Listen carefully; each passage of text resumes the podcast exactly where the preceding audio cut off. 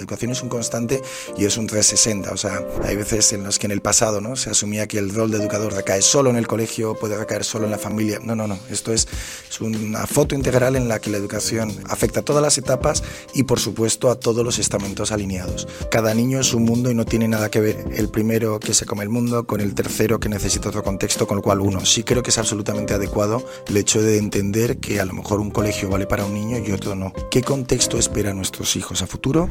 Quiero, como te decía, ¿no? que mis hijas sean capaces de afrontar un mundo absolutamente cambiante en el que me preocupa cada vez menos esos contenidos y si me importan mucho más las competencias, ¿no? O sea, que cada vez me siento más cómodo con modelos educativos no tan enfocados como el caso español en conocimientos, sino modelos orientados a competencias. No me importa tanto que mi hija se sepa los 40.000 o 27 ríos españoles de memoria, porque eso lo va a olvidar. Sin embargo, ¿cómo va a ser capaz mi hija de resolver un problema? ¿Cómo va a afrontar esta situación? ¿Qué capacidad va a tener de adaptación? ¿Es capaz de tener pensamiento crítico? ¿Pensáis que el sistema educativo está roto? Pues quedaros a escuchar este episodio porque hoy vamos a hablar de educación, de educación en España. Y tenemos a un tío estupendo que se llama Ignacio Grimá, Nacho para los amigos. Eh, Nacho, muchas gracias por, venir. Cuéntanos tú un poco, ¿no? Eh, porque Nacho es eh, educador, gestiona, dirige unas escuelas infantiles, es profesor universitario, pero también eh, preside una, asociación sectorial eh, de educación aquí en España, ¿no? Eso es. Cuéntanos tú un poco. Preséntate, pues, que seguro que lo haces mejor que yo. Bueno, no, seguro que no, pero lo primero, gracias, Oliver, la verdad es que es un orgullo enorme. Me apetecía mucho el, poder estar un rato charlando contigo, con lo cual, encantado, ¿no? Bueno, creo que tengo la pequeña suerte de, tocar muchos palos en lo que es la educación. Efectivamente, de una parte soy el presidente de la sectorial de escuelas infantiles privadas en España, ACADE, y vicepresidente de la, de la patronal. En ACADE tenemos desde colegios privados, universidades privadas, escuelas infantiles privadas, danza, idiomas, o sea, tenemos, eh, digamos, todas las líneas y es verdad que te permite tener una foto muy global. ¿no? Luego, por otra parte, soy eh, socio director junto con, con, dos miembros de mi familia. Somos una empresa familiar y muy orgullosos de ello, de un grupo de escuelas infantiles privadas, 06 de, de Madrid Capital. Em, muy orgulloso también de, de, lo que es Salaria, de lo que supone el equipo y lo que supone el proyecto. ¿no? Y luego, por otra parte, llevo muchos años y también realmente orgulloso de ser profesor de, de, instituto de empresa. Con lo cual, bueno, pues por ventaja, ah, bueno, y un punto importante, ¿no? Y esto yo creo que aplica eh, aún más que lo anterior. Padre de dos niñas eh, preadolescentes, con lo cual esto puntúa doble, yo eh, creo, ¿no? Sin duda. Puntúa doble. Porque al final la teoría es estupenda, todo es maravilloso, pero luego ahí tienes, ¿no? toca, toca aplicarla. Uy, es divertidísimo, ¿no? pero bueno, ese sería un poco la, el resumen. Creo que tengo esa pequeña ventaja de tocar muchos palos, ¿no? En muchos aspectos, tanto a nivel de lo que es la gestión diaria de centros educativos, familias, niños, eh, alumnos en el IE y a nivel tanto pues hay un tanto más político institucional por lo que es lo que es ACADE ¿no? Mm. por eso era una de las razones eh, que me interesaba tanto tanto que, que vinieses eh, a charlar aquí al, al limonero porque creo que tu visión es muy interesante y, y voy a empezar con una pregunta amplia gorda no que es preguntando qué es la educación para ti Uf, Qué buena pregunta que a priori es sencilla y sin embargo muy complicada. ¿no? pues mira, em, yo en, este punto, a mí hay una frase que de hecho preside nuestros centros en el área que me encanta. ¿no? Em, viene a decir que yo para mis hijos solamente quiero dejarles dos cosas, raíces y alas. Pues eso es para mí la educación. ¿no? De una parte, oye, lograr em, unos valores para nuestros alumnos, para mis hijas, em, que les permitan crecer, que les permitan volar, que les permitan afrontar un contexto, em, en mi sensación, extremadamente cambiante y que requiere unas características a nivel personal muy particulares que no tienen nada que ver con lo que se pedía a un chico de 18 años en los años 80 90, pero también con unos valores y con unos arraigos. ¿no? Entonces, yo creo que resumiría la educación en eso, en dejar a nuestros hijos, dejar a nuestros alumnos raíces y alas. Me encanta, según lo estabas diciendo, yo estaba pensando ¿no? en, un niño o una persona, porque al final las raíces y las alas las tenemos que tener siempre, eh, y, ese arraigo es muy importante que en el mundo global en el que estamos a veces se pierde un poco todo esto. Eh, y a veces también veo a los chavales o a las, a las personas, también a los adultos, que tienen miedo a lanzarse, miedo a volar, ¿no? Que piensan que se van a lanzar y se van a dar un golpetazo y entonces dicen, bueno, mejor, mejor me quedo.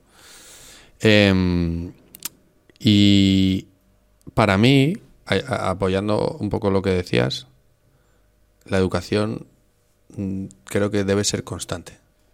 Yo por lo menos aprendo constantemente todos los días.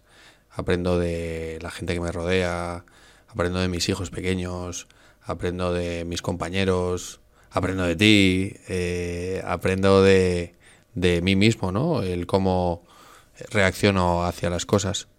Y, me voy a quedar lo de las alas y las raíces. me alegra. me alegra. me, ha molado, me ha molado. Me alegra mucho. Em, viendo un poco que tocas todos los palos, para ti, eh, ¿cuál crees que es la etapa mm, educativa más importante para el desarrollo de, de, una persona? Bueno, a mí, aquí también, partiendo de que veo efectivamente todas las etapas pero me gana un poquito más el infantil. Y también por un contexto en el que creo que la sociedad, a veces a nivel político, a veces también las familias, creo que infravaloran. Em, por muchos motivos diría que la gran olvidada y sin embargo que tiene un grandísimo peso es lo que es infantil. En concreto diría que hasta los 6, 7, 8 años del niño. ¿Por qué? Pues en este caso me, lío un poco en temas técnicos, ¿no? Pero es un poco también por poner en valor la importancia que tienen estas edades, sobre, sobre todo efectos cognitivos, desarrollo neuronal. En estas, en estas etapas, en estos momentos, tenemos una ventana de oportunidad en el niño en el que si logramos realizar una estimulación adecuada, vamos a tener a nivel eh, fisiológico, ¿no? una mayor sinapsis neuronal. Esto es, estamos creando más carreteras que faciliten un mayor aprendizaje. ¿no?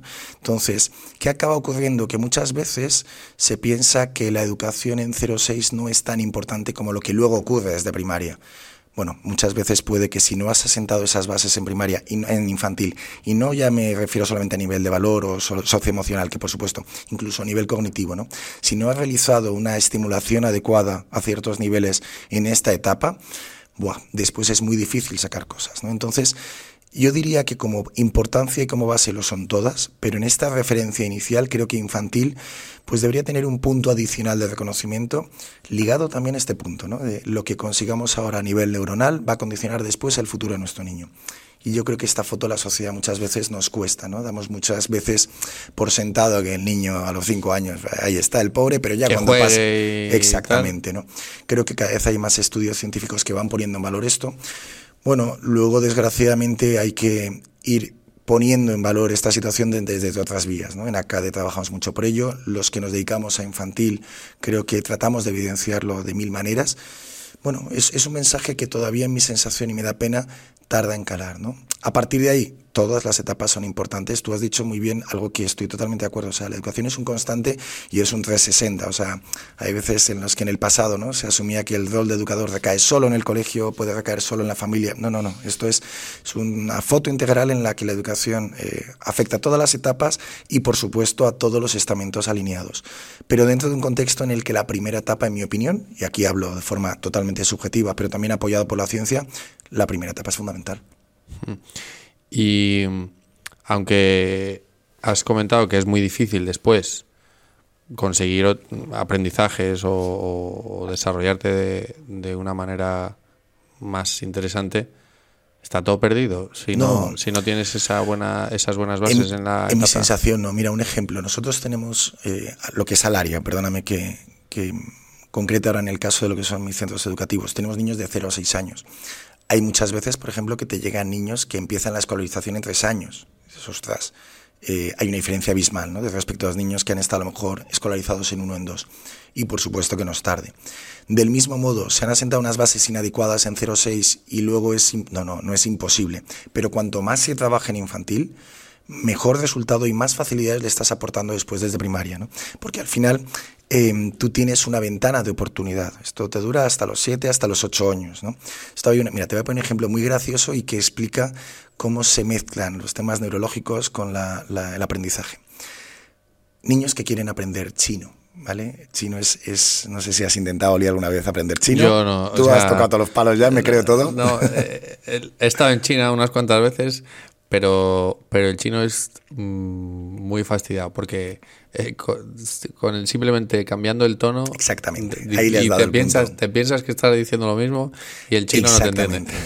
pues aquí básicamente, el, efectivamente, como has dicho, el chino es un lenguaje tonal a diferencia de todos los pues, lenguajes románicos, etcétera. Entonces, efectivamente, según cambias la frecuencia, el tono, eh, significa radicalmente, eh, hay, hay, significados distintos. ¿no? Me parece que era ma significa caballo, ma era una sustancia tóxica. Vamos a dejarlo aquí. Entonces, ¿qué, acaba pasando? Que me hace mucha gracia, ¿no? Cuando te encuentras con adultos que intentan aprender chino a los 30 años. Mi hermano hace tiempo, ¿no? Voy a aprender chino. No puedes. Tienes una ventana de oportunidad. En este caso hasta los siete años. Oye, si no la, amplitud de onda no vas a conseguir eh, asimilarla, esto se asimila desde pequeño, el oído se hace desde pequeño, ¿no? Pues poniendo este pequeño ejemplo, que es muy ridículo pero muy ilustrativo, ocurren muchas otras cosas. En el caso del chino sí se produce una imposibilidad. En otros aspectos no, no está todo perdido, pero al final cuanta mayor y mejor estimulación tengas en los 0,6, mayores conexiones sinápticas se van a producir entre las neuronas, con lo cual le estás generando generando una mayor base, digamos, neuronal para después afrontar otra serie de retos. Imposible no hay nada en la vida, pero cuanto más trabajemos anteriormente y mejor trabajemos, pues mucho mejor para la continuación. Me mola que hayas tocado lo del chino, porque, bueno, eh, en, en Le Montri nosotros nos dedicamos a ayudar a, estudiantes a que vivan experiencias en extranjero. Muchos padres, muchos estudiantes lo enfocan mucho hacia el idioma, ¿no? ¿Cuándo crees eh, que es bueno empezar a aprender en otro idioma. No aprender un idioma, sino aprender en otro idioma. Venga, nos metemos en temas también políticos, que eso es divertido. Esto es. que bueno, te iba a hacer una pregunta. Tengo una pregunta ahí sobre tu opinión sobre el bilingüismo. Eh, pues lo mezclamos todo. Pues Mira, te voy a, te voy a enfocar un. O sea, primer enfoque, ¿no? Em, no hay nada en la vida como hacer las cosas bien. ¿Por qué digo esto? Porque, por ejemplo, tú anticipas un punto en el que, oye, hay críticas al bilingüismo, ¿no? Yo mi sensación es que en la vida en general hay que hacer las cosas bien. En los idiomas hay que hacerlo bien.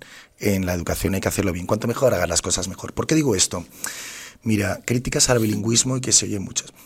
Mi opinión personal, pero también profesional, eh, siendo en este caso al área centros bilingües hasta los seis años y muy orgullosos de ello, em, creo que lo que es importante es trabajar bien. Pues, por ejemplo, con metodología One Face, One Language. Em, hay veces que te llegan padres y dicen, mira Nacho, estoy pensando en hablarle a mi hijo en inglés en casa, eh, ¿cómo lo ves? No? Me pasaba hace poco. Pues mira, matices. Em, primero, tienes el nivel adecuado. Segundo, vas a ser consistente. ¿Vale? Críticas al bilingüismo, las hay, pero no en términos. Creo que el problema no está en términos de si un modelo bilingüe es bueno o malo, sino el cómo se implementa. O sea, como decirlo, yo lo siento. Lo que no me parece adecuado es encontrarme con centros que tienen una bandera británica enorme en el frente, pero que luego el bilingüismo es que don Gregorio, profesor de química, magnífico. Oye, eres un currículum español, tienes la titulación española, tienes un profesor magnífico de química, pero ¿cómo logras ¿no? Eh, tener ese tutor español de química experto, pero con el C1? Entonces ya tenemos a don Gregorio chapudeando en inglés o el nativo de conversación que complementa en cositas. Aquí el problema es que hacer un modelo bilingüe bien hecho es, es complicado. En infantil tenemos un punto algo más sencillo, ¿no? O sea, en términos de que no tenemos la especialización que puedas tener, por ejemplo, oye, con el profesor de secundaria de matemáticas. Perdón, ¿cómo se consigue un licenciado en matemáticas que quiera trabajar en un colegio y no irse a una startup eh, y que tenga el C1? O sea, entonces estamos hablando de temas de ejecución, porque en temas de definición Oye, yo de verdad, hay muchos colegios que dicen, no, es que no quiero ser bilingüe porque es que tiene después muchos, muchos problemas. Yo lo que mi sensación ocurre es que hacer un modelo bilingüe bien hecho no es barato, pues sí, efectivamente, si haces algo mal en la vida, en general el resultado es malo. Y en este caso, tres cuartos de lo mismo. Bueno, pues aquí se mezclan muchos temas también políticos, ¿no? Oye, pues no, vamos a lanzar una campaña para centros públicos bilingües. Bueno, vamos a tener cuidado, vamos a hacer las cosas bien, ¿no? O sea, creo que, que en esto no todo vale y creo que al final pues bueno, lo que decían nuestros abuelos y padres, ¿no? Lo de que no se regalan duros a pesetas, también creo que ocurre, ¿vale? Hacer un modelo bilingüe no es sencillo, no es barato, ¿vale? Eh, ¿Cuándo empezar? Como todo en la vida, o sea, tú haces un buen modelo bilingüe. Ahí, por ejemplo, valoro mucho la metodología One Face, One Language. Empezar desde el principio es maravilloso. Ahora, efectivamente, si te metes en, lenguajes tonales como el chino, tarde es imposible. Pero por lo que te decía, porque hay un problema, digamos, em, fisiológico. El oído hasta los 7, 8 años va a adaptarse, va a asimilar estas amplitudes de onda, estas frecuencias. Más tarde no, con lo cual en un chino empezar con 14 años, bueno, es interesante, pero creo que vas a fracasar. Em, en otros contextos, mira, yo soy un hijo de los 70, de los, yo me, me crié en EGB. Em, yo tenía un inglés, fui un concertado y mi nivel de inglés era medio. ¿vale? Medio, no, no, me quejaba, tampoco era una maravilla. Empecé a trabajar en un sector no educativo. Uf, me tocó sufrir mucho con calls, con charlas con ingleses. Bueno, me tocó adaptarme mucho, luchar mucho, esforzarme mucho. Me grababa las calls para después oír las cosas muy ridículas y muy graciosas también, ¿no? Bueno, pues con esfuerzo creo que no tengo un inglés nativo, pero me siento extremadamente cómodo. O sea, ejemplos prácticos en el IE. Eh, obviamente tengo un 95% de alumnos extranjeros, todas las clases son inglés, me siento comodísimo, pero no fue fácil. ¿He podido en mi caso personal? Sí, pero no es sencillo, con lo cual si se lo puedes dar a tu hijo en los primeros años, pues mejor que mejor. Luego también hay otro punto en el que creo que hay veces em, que las familias, como decirlo, damos mucha importancia al inglés porque creo que tratamos de compensar aquello que no tuvimos en los 80, en los 70. 100%. esto, esto lo veo muchísimo en, muchísimos padres que, que lo enfocan desde el punto de vista que ellos vivieron. Mm. Y, y yo en el tema del, idioma, del inglés, porque, porque es verdad que es como el, el idioma del mundo, eh, la realidad es que hoy en día hay muchísimos más impactos y muchísima más accesibilidad al idioma que, que en los 80. Sí. Em, donde tienes todas las plataformas de series, películas y demás en, que las puedes ver en versión original. Cuando tienes que tener cuidado de meterte en un cine eh, y de comprar la entrada en la versión que quieras, porque a veces te metes, ah, mira, este, esta hora me viene bien y te sientas y es en versión original. Em, el número de horas de clase de inglés, de materia de inglés, de idioma, que reciben en los colegios, en el sistema educativo, da igual que sea público, privado, concertado, eh, reciben muchísimas más horas que se recibían antes. Se le ha dado una importancia muchísimo mayor y se está eh, usando muchísima terminología en inglés. Entonces, eh, como que ya es parte de nosotros, ¿no? Sí. Eh, mientras que, que, antes, pues no, no existía esto y muchos de los padres, lo que tú decías de, ostras, me metí, yo no, yo no tenía un super nivel, mm, me costó en el mercado laboral eh, y muchos padres ahora ven cómo sufren ellos mismos ¿no? en su ambiente laboral de no tengo ese nivel, quiero que mi hijo lo tenga porque es el, futuro. Em, en este en este contexto, oye, para mí el inglés está ahí, se sobreentiende, pero, y te he cortado, creo que ibas a decir algo de como que el inglés no lo es todo. Exacto. Es que al final, fíjate, vamos a, venga, ya que hablamos, vamos a mezclar temas políticos con el futuro. Yo mezclo de todo. Me tienes que acordar que hablo mucho. ¿eh? el inglés no es todo. O sea, muchas veces yo hablo mucho individualmente con familias de Alaria en el que te plantean cuál es el mejor colegio. Creo que al final es humano y es lógico. Cada padre ponemos el foco en una serie de aspectos. Hay padres que quieren una visión integral. Hay padres, por ejemplo, que quieren un modelo educativo más competencial respecto al modelo tan enfocado en conocimientos como es el español. Hay padres que, no sé, valoran deportes. Hay, hay, muchas preferencias como es lógico y humano. ¿no? Yo, en mi, en mi opinión personal, partiendo de que me da pánico aconsejar, es que el inglés es un punto importante, pero como tú bien dices, el contexto ha cambiado mucho. Hay veces que queremos compensar lo que nosotros no tuvimos en nuestros hijos, pero es que el punto de partida no es el mismo. O sea, un ejemplo, ¿no? Eh, nuestros hijos hoy en día cuando ven la tele, en muchísimos casos lo ven en inglés. Caso, por ejemplo, que ocurre en Portugal o en países nórdicos y que ha hecho que esos países tengan un nivel de bilingüismo mucho más alto que lo que era en España tradicional, a modo, modo ejemplo. ¿no? Pero fíjate, es que hablamos de educación y ahora en algo que está tan en boga. ¿no? De repente aparece ChatGPT eh, hace cuatro meses, OpenAI empieza a lanzar esto, lanzar Dale. Oye, si es que hay un contexto en el que, más allá de que sí creo que los idiomas también tienen un efecto muy favorecedor, como hablábamos antes en términos neuronales, de cara a abrir esas vías sinápticas también. O sea, es muy positivo aprender idiomas, pero también, oye, estamos encontrando en contextos de crecimiento exponencial, en este sentido, oye, la evolución está siendo puramente exponencial y estamos viendo como, pues, por ejemplo, cómo están trabajando en traductores simultáneos que nos podrían estar permitiendo tener un receptor traductor. O sea, hay, hay, unos contextos en los que si solo nos apalancamos en el lenguaje, en el idioma, como elemento de decisión, pues a lo mejor el tiempo te coloca en otro contexto en cuatro años. ¿no? Entonces, mi punto aquí cuando una familia elige colegio, ¿no? que la típica pregunta que también te harán a ti mucho por, por The en mi opinión es primero, ¿qué quieres tú para tu hijo? ¿Cómo es tu hijo? Y vamos a tratar de acertar al máximo posible. Si el idioma es un elemento importante, es lógico que lo sea. Cuando es un elemento único, en mi opinión, eso es un problema, porque un buen colegio no va a ser aquel colegio en el que aprendas inglés. O sea, oye, un colegio británico, con todos mis respetos, el niño va a aprender inglés, quiera o no. Eh, los problemas van a ser otros muchos, ¿no? Y hay veces en los que sí que tienes que ayudar mucho a las familias de cara a que pongan el foco, a que pongan el valor también en otras cosas y reflexionen en otras cosas. Porque más pasa una cosa, fíjate, es curioso, ¿no? Yo cuando hablo mucho con familias, ¿no? De cara a la elección del colegio, la, la gran duda que tienen siempre, uno, suele ser la principal preocupación, más allá de temas profesionales de sus empresas o sus carreras, Dios mío, no quiero fallar con la elección de colegio para mi hijo. Sin embargo, pasan dos cosas. Primero, este sector parece intuitivo y no lo es. O sea, ¿cómo decirlo? Creo que el marketing educativo parece que aguanta todo y luego profundizas con cada colegio y cada uno es un mundo. No es lo mismo la gestión de uno que la gestión de otro. hay muchos aspectos que no son intuitivos. ¿no? Cuando tú hablas de fútbol, todos somos seleccionadores. Cuando tú hablas de educación, parece que todos entienden. Y luego realmente esto es un sector como otros. Sí, hay, una, hay una de las cosas que, que cuando yo me paro a pensar en cómo elegir un colegio, o le, digo muchas veces a las familias, es que el, colegio, si tienes dos hijos, tres hijos, eh, a lo mejor el mismo colegio no te sirve para tus mismos hijos. Claro. Mándalos cada uno a un colegio diferente. Ahí entramos en logísticas, en posibilidades y demás.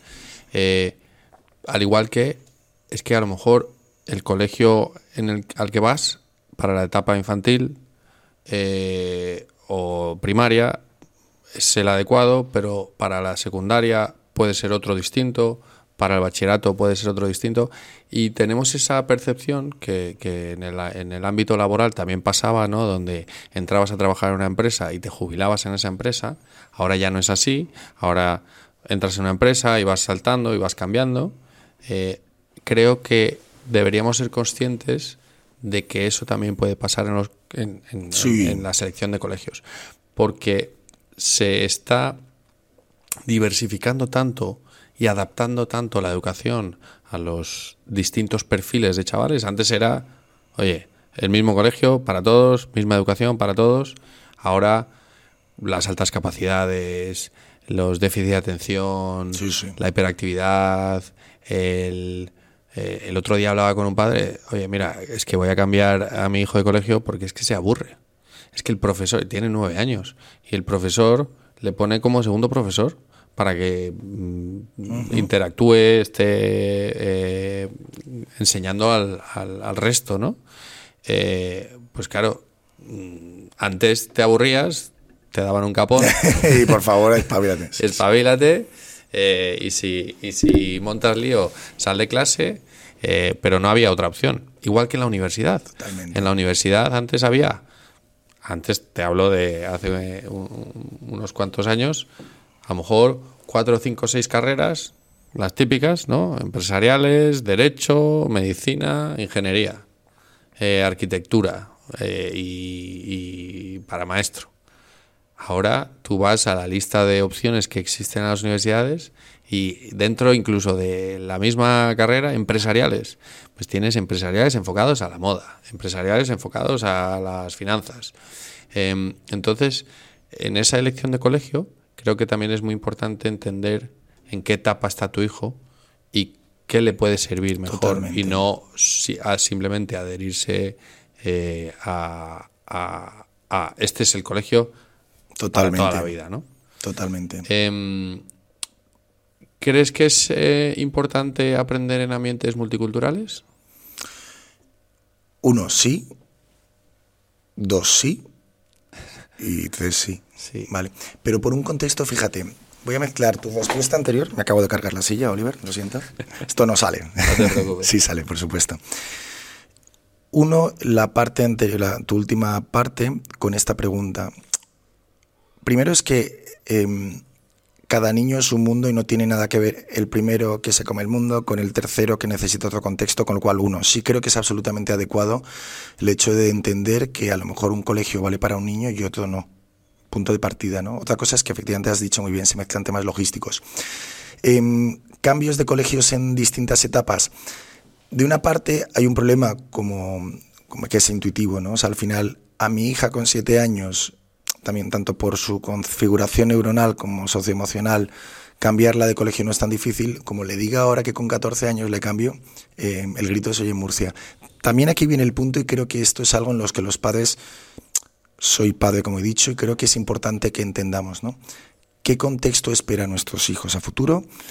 Eh, yo quiero, como te decía, ¿no? que mis hijas sean capaces de afrontar un mundo absolutamente cambiante en el que me preocupa cada vez menos esos contenidos y se me importan mucho más las competencias, ¿no? O sea, orientarnos más hacia modelos más anglosajones en los que, oye, tú te encuentras que para trabajar en un banco de inversión les importa un pimiento si tienes una carrera de empresariales, pero les importa mucho más un enfoque humanista, ¿no? Por ejemplo, ¿no? Y puedes haber fichado a un tío de ciencias, a un tío de filosofía, para que luego sea investment banker de lo que sea. Entonces, en ese contexto creo mucho más en, oye, lograr que nuestros hijos sean capaces de adaptarse a un contexto que va a ser muy complicado. Y tú ahora me preguntas sobre el multiculturalismo. Primero, es que es el mundo que tenemos. O sea, ahora mismo tenemos un, un, contexto global, internacional. Yo no sé si mis hijas tendrán un trabajo fijo en Madrid o teletrabajarán para una empresa en Singapur. Con lo cual, de partida, eso es lo que les viene. Punto uno, ¿no? Eh, respeto enormemente cualquier enfoque distinto, pero mi sensación es que va a ser a lo que van a tener que afrontar, asumir y comprender. O sea, la competencia que van a tener no va a ser contra niños en España, va a ser contra esos niños en la India que están trabajando como locos para ser el número uno en ciencias. Bueno, pues si estamos yendo a un mundo global, bueno, no estamos yendo, estamos en un mundo global. Eh, cómo no vamos a tener ese contexto ¿no? en el que al final nuestros hijos tienen que vivir eso, en mi opinión, desde una perspectiva absolutamente natural y desde el principio. Nuestros centros son internacionales, tenemos un 37% de alumnos extranjeros. Y cómo decirlo, lo que me parece curioso es que hoy en día todavía tengamos que hablar si eso es adecuado, ¿no? Es, es la realidad, ¿no? O sea, no, no hay mucho, no veo mucho debate. ¡Hala! Claro que hay más que debate es respetar cualquier tipo de opinión, en tanto que por supuesto hay centros que no lo son, hay centros de educación segregada, hay muchos contextos que respeto plenamente. En mi opinión personal, bueno, eh, este es el mundo que tenemos y dentro de 10 años va a ser más mundo así, ¿no? Con lo cual lo veo absolutamente natural y creo que es una ventaja competitiva maravillosa para nuestros hijos, darles pues ese punto de realidad que está esperándoles a la vuelta de la esquina, ¿no? Hmm. Yo, yo eh, cuando empieza el curso en, eh, en septiembre con mis hijos, ¿no? Y veo los niños nuevos que vienen a clase y demás, y veo que hay gente internacional, gente de... Eh, yo soy un propio contexto internacional, yo soy mitad español, mitad británico, mi mujer es colombiana, eh, entonces mis hijos son mezcla multicultural, eh, pero veo, veo también muchas familias que, que, son así, que cada vez en España se va a ver más ese contexto con, con todas las eh, empresas que vienen a, implementar, a implementarse en España. El IE, como bien has dicho, el 80% de los estudiantes son, son internacionales. Eh, eh, hay que estar preparado para eso. Eh, creo que es una de las razones también por las que muchos padres deciden mandar a sus hijos a estudiar fuera para que abrirles un poco el mundo y demás, aunque asuste. Eh, creo que es una manera muy interesante de, de conseguirlo. Eh, y no le veo... No, tú, o sea, ¿tú te encuentras con gente que diga, no, un ambiente multicultural? No, no como rechazo, pero no le ven el valor. No le... O sea, ¿cómo decirlo?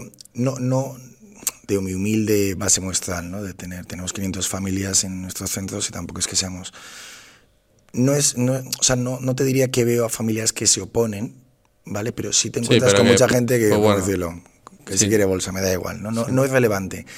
Eh, claro, es que ahí en eso sí que es absoluto respeto a lo que cada familia piense. En mi opinión personal y por cómo vamos configurando desde el equipo directivo del área, eh, nuestro modelo, nuestro enfoque es fundamental En el IE lo veo, lo veo permanentemente. Me hace gracia, fíjate, me meto en otros temas, ¿no? En un contexto en el que en España estamos en una tasa de natalidad que ha caído al 7 por mil, ¿no? Cuando estábamos en un 12 por mil hace poquito tiempo. Eh, claro, la natalidad es un problema también para colegios, que todos lo están empezando a notar. Casos como el IE y otros colegios en los que, oye, resulta que tú tienes una escuela de negocios, pero una universidad, pero ahora también un colegio, un boarding school en Madrid, Em, en el que te vienen, pues eso, 70, 80, 90% de alumnos extranjeros, que me habla usted del problema de natalidad, pero si mis alumnos viven, vienen de Estados Unidos, que en vez de querer ir a la Ivy League se han querido venir a España, o vienen de Nepal, o vienen de Italia.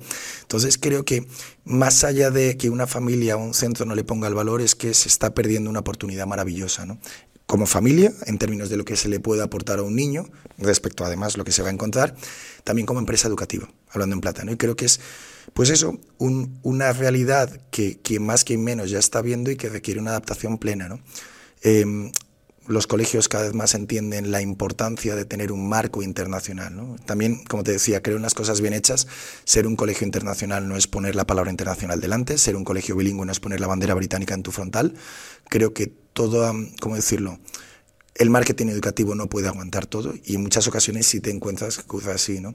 Pero sí creo que aquellos que se vayan adaptando, bien para sus hijos, como familias, bien como centros educativos, pues esa adaptación va a permitirles no ya un contexto de éxito, sino un mero contexto de supervivencia a nivel de empresa o a nivel de alumnos, a nivel de hijos, ¿no? que van a tener que afrontar esa competencia con 24 años y, oye, que a mí me habían dicho que tenía que estudiar Derecho y aquí estoy de memoria y resulta que la vida no es esto. ¿no? Pues creo que va a ser un problema en aquellos en los que no adopten estos pasos.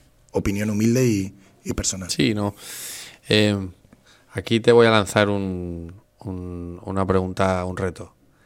¿Qué sistema educativo en el mundo crees que es el más interesante?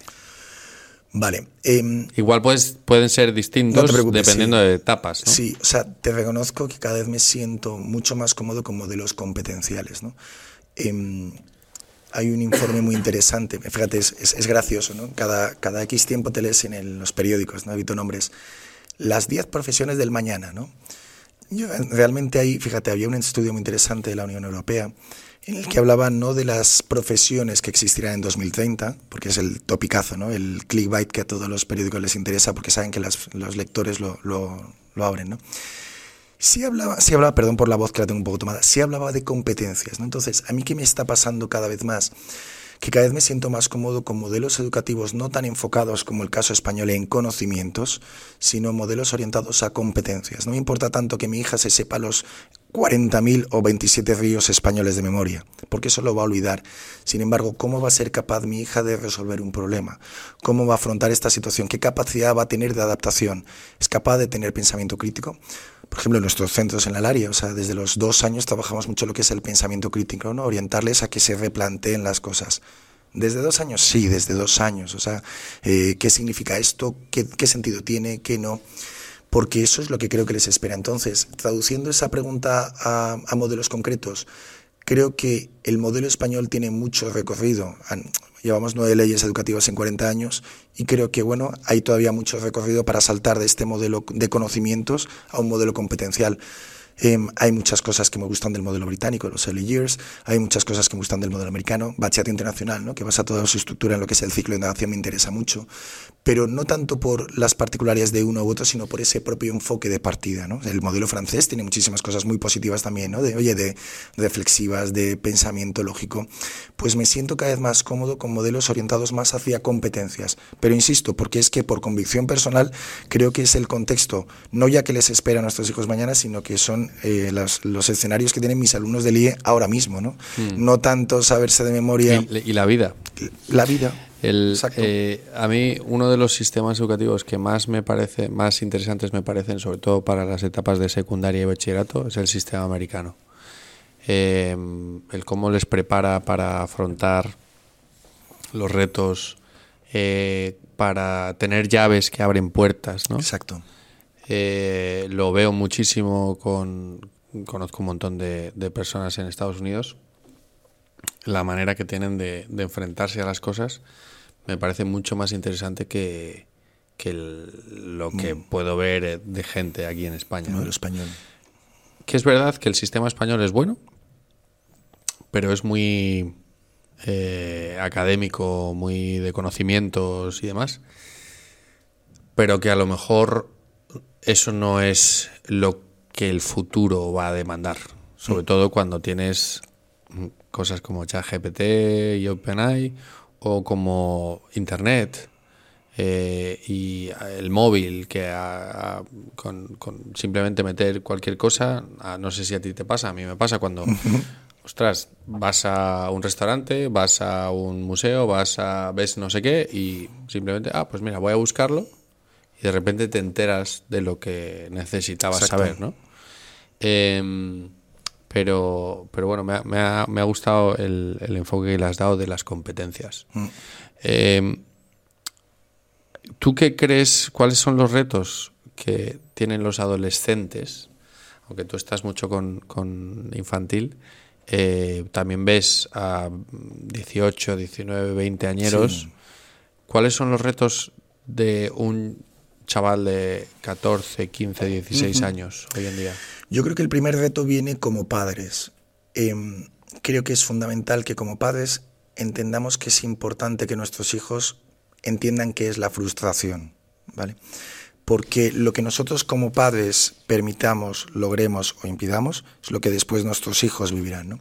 Entonces, sí creo que en un contexto actual, yo soy padre, como te decía, 14 años, decías un ejemplo, mi hija mayor está en el extranjero ahora mismo, yo los tres primeros meses lo pasé fatal, echándola de menos, eh, algún día te decía, hoy no estoy bien, tal, eh, la traigo mañana mismo. No, perdona la vida no es exactamente un camino de rosas y creo que es importante que desde pequeños aprendan a gestionar la frustración. Entonces, ¿cuál es el principal reto que creo que tiene la generación, chicos de 14, 16, 18 años? Bueno, pues creo que tienen una necesidad de entender que la vida no es perfecta, que la vida son problemas, que los padres estamos ahí para una serie de aspectos, pero que les va a tocar buscarse mucho la vida. Y por eso al final creo que el reto no es tanto de los hijos, sino de que los padres entendamos que muchas veces sobreprotegemos y eso genera un, efecto muy negativo en nuestros hijos. ¿no? O sea, el, tópico este que aparece en muchas, muchas charlas, ¿no? como antes a la figura del maestro se le toleraba, sin embargo ahora mismo tienes pues motines. ¿no? Había una noticia, si es cierta, me parece alucinante. El otro día decían que había tenido que dimitir una directora de colegio en Florida porque había metido, me parece que era en, su programa académico, ¿no? Al Miguel Ángel, ¿no? Una, sí, tenía una foto de, del David de Miguel Ángel Entonces y como salía desnudo, algún padre dijo dijo que le parecía inaceptable enseñar ese tipo de cosas em, eh, a sus hijos y la directora del centro tuvo que dimitir. Que dimitir, sí, o le echaron, no sé cómo pasó. Dices, es increíble. Pero, pero eso también te debe llevar a una reflexión, ¿no? Y esto es importante, o sea, que nosotros como padres entendamos que es bueno que nuestros hijos se frustren, se caigan, se levanten, aprendan a enfocar los problemas, porque si no lo que vamos a hacer es una generación de idiotas. Entonces, es el reto para el niño. Yo creo que el primer reto es para el padre, pues que le pase como me ha tenido que pasar a mí, que es, vaya, tienes que ver a tu hijo caer, tienes que ver a tu hijo pasarlo mal, tienes que ver a tu hijo cómo resuelve el problema y tienes que ver cómo, te decía al principio, ¿no? Le has generado, le has dado esas alas, porque si no lo que estás haciendo es cortarle esas alas. A partir de ahí se comerá el mundo, eh, se adaptará, pero si nosotros somos los primeros que tratamos de sobreprotegerles, no les estamos permitiendo crecer. O sea, y creo que esto honestamente sí es un problema.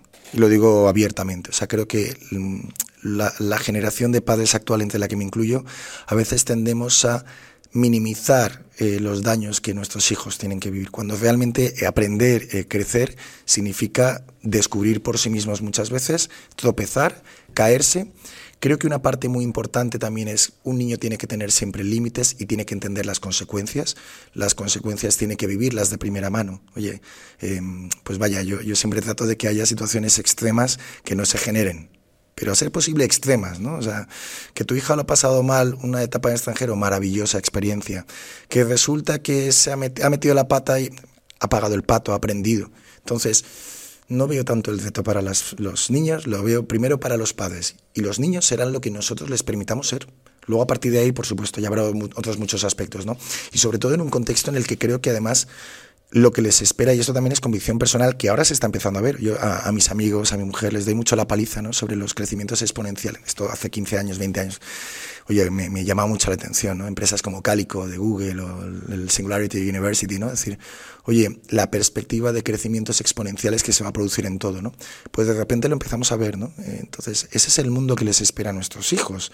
Eh, de verdad van a tener que seguir estudiando de memoria cuando si le dices a ChatGPT que te redacte una poesía de 500 palabras en un estilo infantil y dedicado a tu mujer Elvira, eh, de verdad que yo tengo que seguir obligándolo a hacer un dictado bueno, hay cosas básicas que vamos a tener que, aprender, ¿no? Y tal, pero creo que nos va a tocar mucho adaptarnos en el entorno educativo, ¿no? Me hacía gracia también otra foto que vi hace poco, una foto de los 70 que era manifestación de profesores en Estados Unidos contra las calculadoras. contra las calculadoras. Yo creo que al final nos va a tocar adaptarnos como centros educativos y como padres, entender que este es el contexto que hay, ayudarles mucho a utilizar la información, a estructurarla. O sea, como decirlo, Google ya está desde hace 10 años. Aprendamos a, oye, cómo gestionar la información. Mm, la memoria es importante, pero hasta ¿Y tú un punto. Crees, ¿Y tú crees que eh, la gente está dispuesta a ese cambio? Todo cambio cuesta. Y, ¿cómo decirlo? Creo que es una pregunta muy interesante y muy complicada. Primero, ¿quién es la gente? ¿Estamos hablando de un centro educativo? Claro, ahí, ahí hablamos de padres, que muchos de los padres van a reclamar cambios para adaptar, ¿no? Y, al igual que están buscando colegios con un nivel de inglés, colegios que ofrezcan robótica, colegios que ofrezcan programación, colegios que ofrezcan deportes, ¿no? Antes no se hacía eso y los y los educadores también, hay educadores que dicen, "No, eso no sirve para nada. Mi modelo es este, porque yo creo que esta es la manera de hacerlo. Eh, los políticos que dicen, ostras, has dicho, en 40 años, nueve leyes.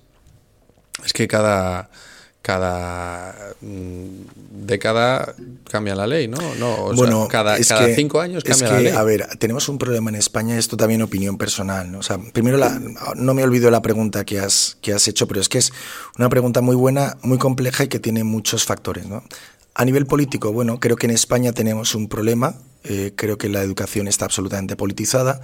Creo que estamos muy condicionados por nuestra joven democracia y por la transición que se hizo en un momento que tuvo maravillosos aspectos. Pero ya hablar de educación es hablar de política. Entonces, desgraciadamente, en algo que en algún partido, de una forma creo que acertada pero ingenua, ha propuesto ¿no? un pacto por la educación. Bueno, creo que desgraciadamente en España la, la educación sigue muy politizada. Entonces, desgraciadamente, em, se produce un choque ¿no? entre lo que podría llegar a ser y nuestra realidad condicionada por esta situación tan marcada por la política. ¿Estamos hablando de educación estamos hablando de nacionalismos? ¿Estamos hablando de educación Estamos hablando, de, desgraciadamente, de muchos factores que se engloban dentro de la palabra educación, cuando realmente la palabra educación debería ser mucho más limpio. ¿no? Tú empezabas con la pregunta de qué es educación y yo tengo una respuesta, espero que clara. Y sin embargo, a nivel político, hablar de educación, pues sabemos que tiene muchas aristas. ¿Cómo se solventan esas aristas dentro del marco autonómico que tenemos? Es un estupendo reto que espero que nuestros responsables políticos afronten dejando de lado muchas particularidades pero es un reto muy complejo y que, bueno, eh, espero que como, como país seamos capaces de afrontar y que nos permita equipararnos a otros países europeos en los que cuando hablan de educación hablan de una forma mucho más limpia. Entonces, en ese primer punto, a nivel político, tenemos un problema. A nivel de centro educativo, mira, siempre he pensado también que la necesidad hace la virtud, ¿vale? Hay veces que el cambio viene de disruptores que ven esa necesidad hay otras veces en las que el cambio te viene por necesidad pura y dura, ¿no? Entonces, oye, pues, pues yo soy humano, ¿no? Si yo tuviera un colegio con una lista de espera de 800 alumnos, eh, innovar es caro, es, es, importante, ¿no? Pero, pero caro. Sí, cambiarías. cambiaría, no sé. Si tengo demanda. Tengo demanda. Entonces, aquí, ¿cómo decirlo?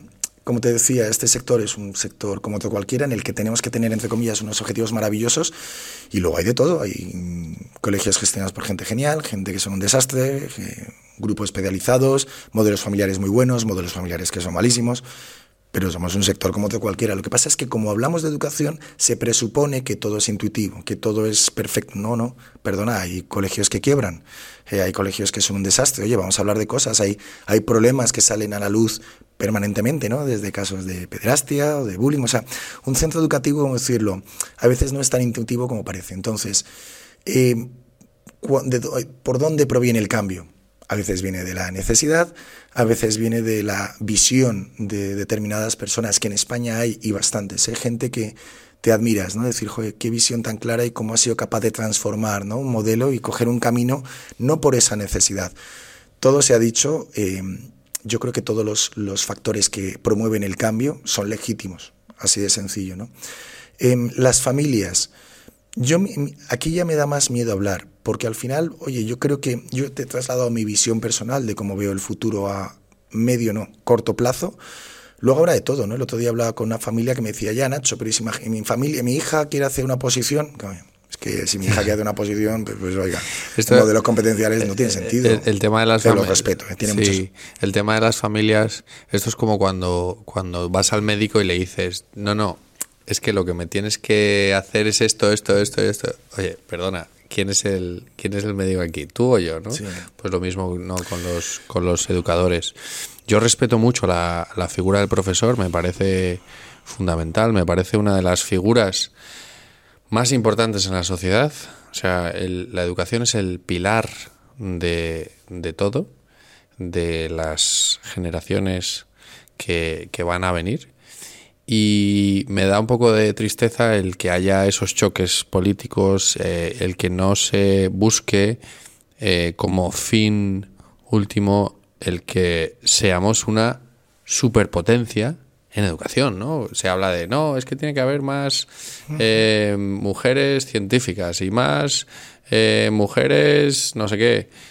Vale, vamos a ser una superpotencia en educación, vamos a invertir en, en, formar a unos profesores, como decías, un licenciado de matemáticas que además tenga un nivel C1 y que quiera ser profesor, eh, vamos a motivar a que la gente eh, respete esa profesión eh, y, y, vamos, a, vamos a ver cómo va a cambiar todo.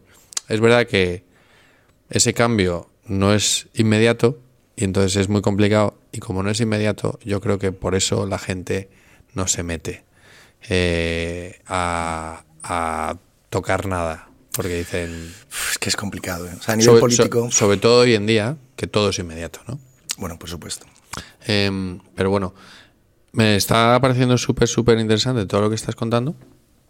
Pero por, por eh, un poco eh, resumir todo esto que estábamos comentando, te voy a hacer la última pregunta que le hacemos a, a todos nuestros invitados, que es ¿cómo crees que será la educación de los hijos de tus hijos? Hmm. Em, muy buena pregunta. Hablaba de la importancia de las competencias. ¿Estarás seguro dentro de un contexto y de un marco educativo mucho más enfocado a competencias? Eso lo tengo absolutamente claro, en el que creo que el conocimiento, no digo que sea irrelevante, pero creo que va a tener que ceder paso a las habilidades personales, a las destrezas.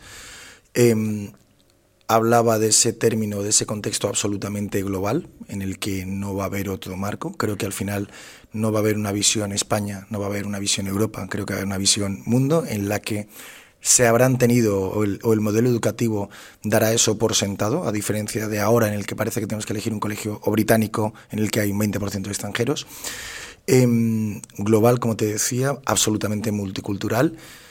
Y mm, quiero pensar que me parece fundamental este punto, y hemos hablado hoy poco, que sea un contexto educativo en el que los valores primen, las raíces que te decía. Me importan mucho las alas, pero me importan mucho las raíces. Y quiero pensar que dentro de un contexto, insisto, convencido de la exponencialidad de la evolución, de la tecnología, etcétera, pero en el que las los valores, las emociones estén absolutamente imbuidos en ese modelo educativo. Em, con eso me conformaría. Qué bueno, qué bueno. Pues Nacho, muchísimas gracias alas y raíces para todos. Eh, me ha encantado. me ha encantado la charla, gracias por venir. Eh, de nuevo, gracias por tu tiempo. al contrario, Oliver y de Lemon muchísimas gracias. Para mí es un orgullo y un placer. Tenía ya muchísimas ganas de, de poder charlar un rato tranquilamente y nada, a tu disposición. Fantástico. Muchas gracias a todos. Hasta luego, limones. Gracias a todos.